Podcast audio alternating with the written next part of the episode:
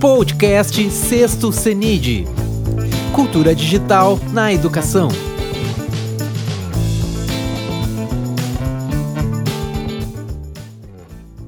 Olá, meu nome é Adriano Teixeira, a gente já se conhece o CENID e eu vou fazer uma fala breve aqui sobre a questão da aprendizagem criativa e o movimento maker na educação, que são dois elementos bem, uh, bem presentes quando se fala em metodologia ativa, né? Uh, e também são dois elementos que fazem parte do discurso educacional de uma forma, uh, de uma forma não rara, mas que se consolida muito pouco nas instituições de ensino, né? Processos de aprendizagem criativa e o movimento maker na educação. Então eu quero primeiro apresentar para vocês esse cara, que se vocês não conhecem, deveriam conhecer. Ele é o Neil deGrasse Tyson.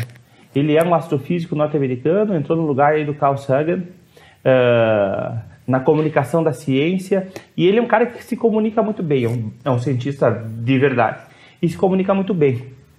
Então ele foi meio que eleito pela comunidade científica para poder uh, fazer essa interlocução entre ciência e seres humanos que não são cientistas.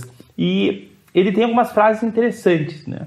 É, eu me lembro que numa palestra que eu estava vendo dele no, no YouTube, uma mãe perguntou para ele: como é que eu faço para o meu filho ser cientista? Se eu não me engano, inclusive, pessoal, esse vídeo está lá na mediateca uh, do. Não, no Cine Geek, aí do CENIT, tá bom? Mas como eu faço para ser cientista? Ele sentou com calma, olhou para aquela mãe e disse o seguinte: é simples, não atrapalha o teu filho. As crianças, elas nascem hum, cientistas elas nascem com uma pegada de investigação, elas nascem curiosas, elas se interessam pelo que tem dentro. Né? Elas não querem, elas brincam um pouquinho com o carrinho ou com a boneca ou com qualquer outra coisa, elas abrem para ver como funciona. Por quê? Elas têm um direcionamento à exploração. Então vejam que essa questão do, da ciência, essa questão do querer fazer as coisas a partir da compreensão da mecânica delas, essa questão do querer se envolver ativamente nos processos é algo que nasce conosco, eh, nós seres humanos. À medida que o tempo vai passando, isso vai esmaecendo, né? isso vai desaparecendo. Tanto que, se você perguntar para uma criança de 8 anos se ela quer ir para a escola, ela vai dizer sempre que ela quer ir para a escola. Se você é, conversar com uma criança de 8 anos um dia depois que ela entrou de férias, ela vai querer voltar para a escola. Agora avança um pouquinho, bota uns 6 anos na frente, tá bom? Pegar uma criança de um jovem de 15, 13, 14 anos, eles fazem tudo para não ir para a escola.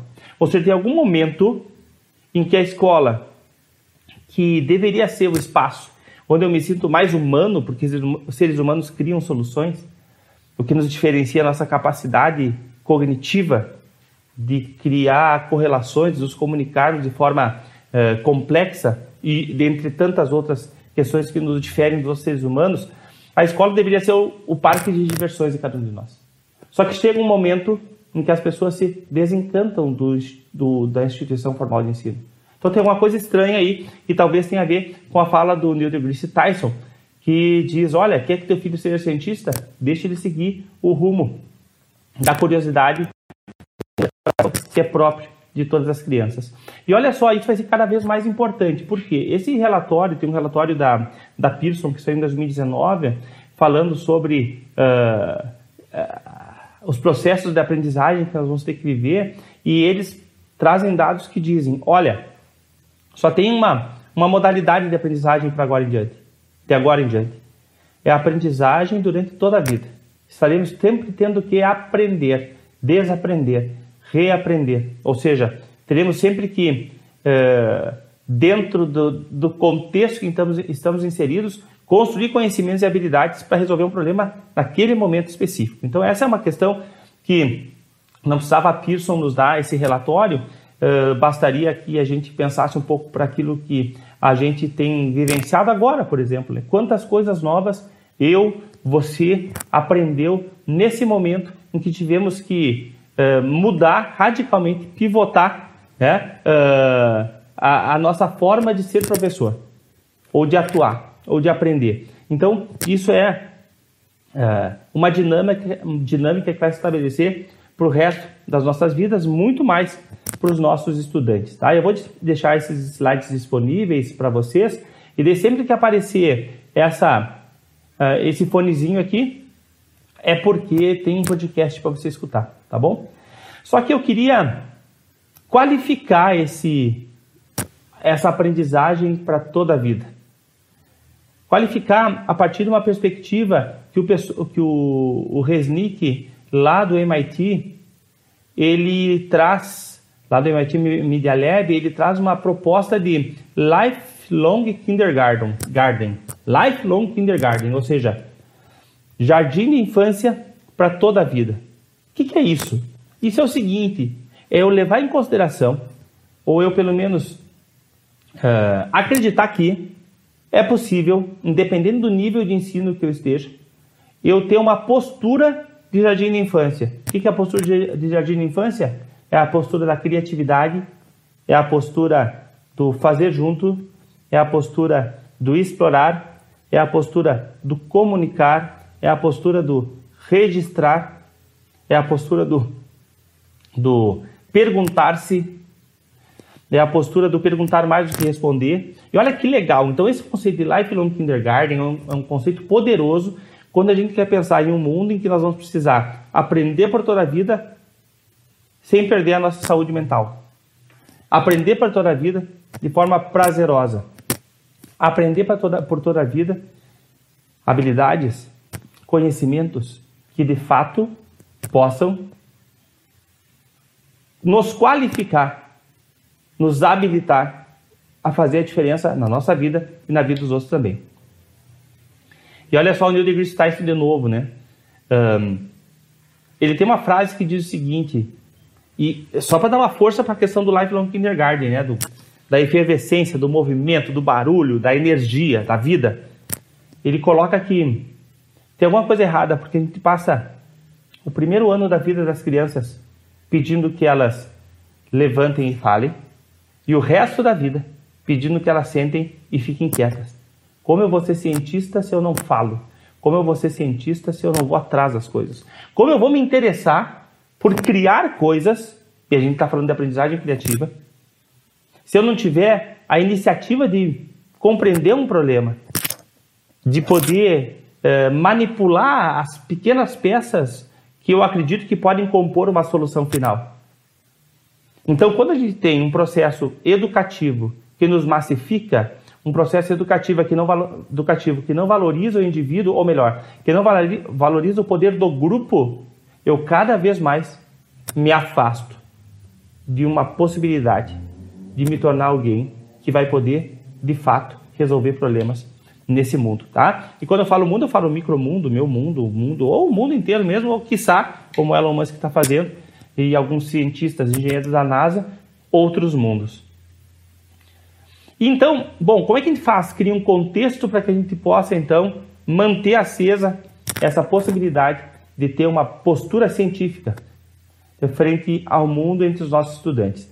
O próprio Resnick, do MIT Media Lab, ele propõe o espiral da aprendizagem criativa, ou seja, eu imagino alguma coisa, eu crio uma solução para aquilo, eu crio uma possibilidade para aquilo, eu brinco com aquela questão, eu compartilho com os outros. Eu reflito sobre o que eu criei, sobre o que eu brinquei, o que eu compartilhei, o que voltou, volto a imaginar, ou seja, um processo cíclico que nunca acaba, que tende ao infinito. E olha só, para nós, agora em 2020, não tem mais sentido dizer não vou mais estudar. Não existe isso. Não é um processo que tem início, meio e fim. Nós temos um processo como esse, espiral, em que nós vamos sempre, a partir de determinados é, é, determinadas apropriações de mundo, percepções, a gente consegue fazer uma nova imersão nesse mundo com mais profundidade, com mais, com mais contundência, uh, com mais efetividade, com mais criatividade. Então, o espiral da aprendizagem criativa que o Resnick coloca, perdão, é interessante no sentido de nos ajudar a pensar, bom, como é que nós podemos criar um processo de aprendizagem. Processo de aprendizagem. que levem a uma aprendizagem que seja criativa. Então ele faz essa proposta e vejam quem, quem manja de design thinking como tem vinculações com a metodologia ativa design thinking, esse espiral da aprendizagem criativa. E eles colocam o seguinte, olha, um processo de aprendizagem criativa tem que ser baseado em pelo menos quatro P's. Pelo menos não, em quatro P's. O primeiro é projetos. Projeto significa o seguinte: uh, eu preciso ter uh, um desafio, um contexto sobre o qual eu vou trabalhar com os meus colegas, em que eu vejo que eu vou ter uma entrega, que eu vou de alguma forma qualificar um processo, vou qualificar um ambiente, vou impactar positivamente um grupo de pessoas. Então, projetos é bem importante. Não somente no sentido de saber onde eu vou chegar, mas saber quais são os passos pelos quais eu tenho que passar. Quais são as entregas em cada um desses passos. Então, olha só a aprendizagem baseada em projetos uh, focada na aprendizagem criativa. O segundo P é pares. Não tem sentido eu trabalhar sozinho. A gente aprende depois de um tempo que um grupo é mais potente que o indivíduo. A gente aprende que o indivíduo pode ser injusto, mas o grupo é justo. O indivíduo pode não ser muito inteligente, mas o grupo é inteligente. Então a gente tem uh, o indivíduo pode não resolver tudo sozinho, mas o grupo consegue com as diferentes habilidades conseguem botar em movimento é, um conjunto de pessoas que vão resolver um problema. Paixão. Pessoal, na vida ou a gente gosta do que a gente faz ou a gente faz com sofrimento. E a vida é tão curta para sofrer. Então, processos de aprendizagem criativa, eles têm que ser baseados em coisas que mobilizem as pessoas. Ou seja, esse projeto ele vai gerar, uh, vai qualificar a minha vida. Ele vai uh, melhorar uh, o contexto do meu bairro ele vai trazer um benefício para minha escola, para o meu irmão, para o meu pai, não importa. Então, isso faz com que eu tenha engajamento, isso faz com que eu tenha envolvimento nesse processo de aprendizagem criativa. E o último P que a gente tem é o pensar brincando. Uh, em inglês, esse P é play, né? então, como foi feito esse ajuste, ficou pensar brincando. É fazer tudo isso de forma divertida, fazer tudo isso de forma leve, fazer tudo, tudo isso com gana, com garra, com vontade de executar, com vontade de entregar aquela melhoria que vai, ser, que vai nascer do meu projeto. Então, olha que legal esses quatro P's. E a gente consegue identificá-los, identificá-los em várias metodologias ativas, em vários processos que a gente pode implementar com os nossos estudantes. Olha o que, que ele fala aqui. Você vem lá do, do MIT Media Lab, né? Projeto. Aprendizagem é mais eficaz quando os aprendizes estão envolvidos nos projetos seguindo ciclos que permitam desenvolver a espiral positiva da aprendizagem de imaginar, criar, brincar, compartilhar, refletir e volta a imaginar. Tudo em um processo de conscientização e consolidação da aprendizagem. Em um projeto, quando eu chego no final da fase, eu volto e penso sobre ela e compreendo e, a, as entranhas daquela fase. Eu avalio o que funcionou e o que não funcionou. Eu refaço, cria um novo passo naquele projeto. Então isso é bem, bem legal.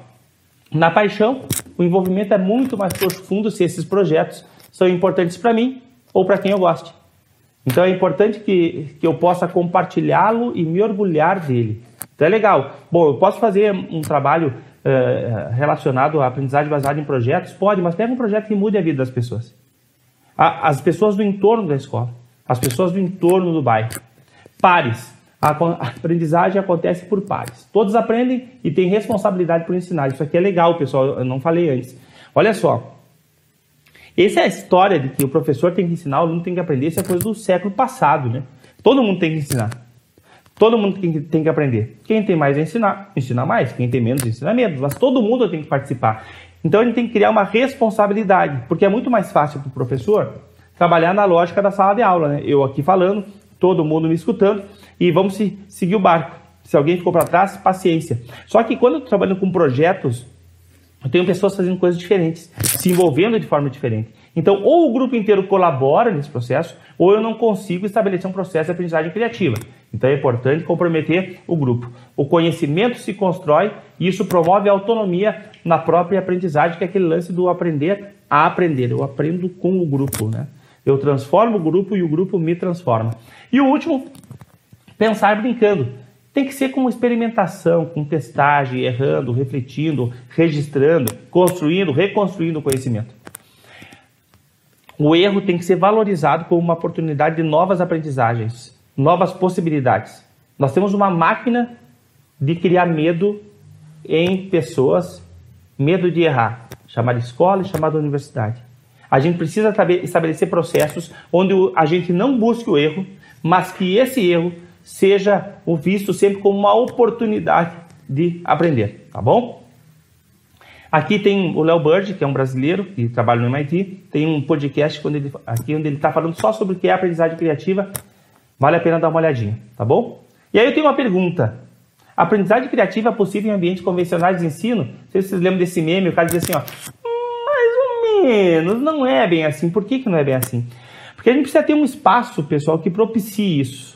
Eu preciso ter um espaço que seja flexível, um espaço onde eu possa construir as coisas, um espaço onde eu possa experimentar, um espaço onde eu possa assumir diferentes papéis. Aí nasce a ideia maker, né? Os laboratórios maker, o movimento maker, hands-on, ou seja, mão na massa, do it yourself, faça você mesmo. Então, é a, a ideia de você pegar e transformar coisas, criar soluções, prototipar soluções que possam trazer na sua concepção os conceitos teóricos, as nossas percepções de mundo para poder qualificar. Então, eu tenho ali a filosofia maker: criar, combinar, participar, tecnologia, compartilhar, julgar e assim por diante. Aí nasce e aí está a vinculação do movimento maker com essa aprendizagem criativa. Na aprendizagem criativa, eu preciso me divertir, eu preciso construir coisas, eu preciso fazer em pares, eu preciso ter projetos para não virar uma confusão. Então, o movimento maker entra com uma questão muito importante. Claro que a maioria das escolas, a maioria das, das instituições de ensino, não sabem bem quais são as possibilidades. Eu, é, muitas vezes a gente vê o mesmo movimento que tem nos laboratórios, que ocorreu nos laboratórios de informática. Ah, nós temos laboratório de informática que agora estão sucateados, estão fechados, os alunos não querem ir, é, com os, os ambientes maker. Então ele tem que cuidar, pessoal, para que a gente possa compreender que o ambiente sozinho ele não faz nada. A gente precisa ter por trás dele, ou melhor, dentro dele, movimentando esse ambiente, um, um conceito de aprendizagem que possa dar conta de explorar todas essas possibilidades. E a ideia de aprendizagem criativa, ela cabe muito bem dentro do, do, do movimento Maker. É, esse aqui é o Manifesto Maker e ele diz o seguinte, todo local de fazedores, todo local onde as pessoas querem criar soluções, tem que respeitar pelo menos quatro regras. A primeira, assumir que criar nos faz humanos. A essência do ser humano é criar. Eu não tenho aqui, pessoal, esse slide, mas tem uma citação do Piaget que diz que, em última análise, a função da educação é criar seres humanos capazes de criar coisas, de descobrir, e não de usar coisas, e não de ser apresentado a fatos. Eu falava do Carl Sagan, uh, Sagan antes, que foi o precursor lá do Neil deGrasse Tyson. Ele tem uma frase que eu acho muito legal que diz o seguinte: Eu não quero acreditar, eu quero saber. Eu não quero que me digam e digam, ah, ok, é isso aí, então tá bom. Não, eu quero saber, eu quero me envolver. Então, criar os espaços humanos. A segunda regra é, faça isso junto. Um espaço maker é um espaço que só é maker de verdade quando a gente trabalha junto. Quando a gente constrói junto. Quando a gente planeja junto. E a aprendizagem é assim também, se a gente for pensar. Compartilhe. Não adianta eu ter, ser um super talentoso e não colocar a serviço do grupo. Não adianta eu saber alguma coisa e não colocar a serviço do grupo. Então, sempre nós temos que compartilhar aquilo que a gente constrói e que seja divertido. Que a gente possa, é, em assumindo a nossa função, a nossa potência criadora, a nossa essência criativa, que a gente possa estar sempre se divertindo. Acho que esse é um outro elemento importante dos movimentos quando se pensa em movimento maker, tá bom? E aí entra um outro elemento que é uma abordagem. Bom, a gente já tem então um espaço, um movimento que tem algumas regras, processos de aprendizagem uh, baseados na criatividade. Mas qual é a abordagem? Essa abordagem é uma abordagem muito utilizada fora do país, que é a abordagem STEM. Esse é um acrônimo de Science, Technology, Engineering e Mathematics. Só que tem um STEM que a gente usa aqui no Bilab, uh, que tem um H no meio, de Humanities, ou seja, todos os problemas têm que ser resolvidos a partir de uma pegada de ciência, que é do, do fazer perguntas, do se aproximar, do, uh, do criar empatia, do criar hipóteses, do testar, testar hipóteses, mas dentro de uma perspectiva interdisciplinar, da tecnologia, das, das humanidades, da engenharia e da matemática. Isso é bem poderoso. E aí entram as metodologias ativas. Então vejam como a aprendizagem criativa e o movimento maker, elas têm elas estão intimamente ligadas a processos educativos baseados em metodologias ativas que não, não são moda. E que não, ou melhor, e que sim, podem ser e muito provavelmente serão uh, o, uh, o motivo pelos quais nós vamos nos manter relevantes, se a gente reconhecer que não dá mais para fazer como a gente fazia até muito pouco tempo atrás. A minha sugestão é a leitura desse livro, Makers, uma nova revolução industrial, do Chris Anderson. Espero ter colaborado. Estou à disposição para conversar mais sobre isso em outro momento. Vida longa e próspera.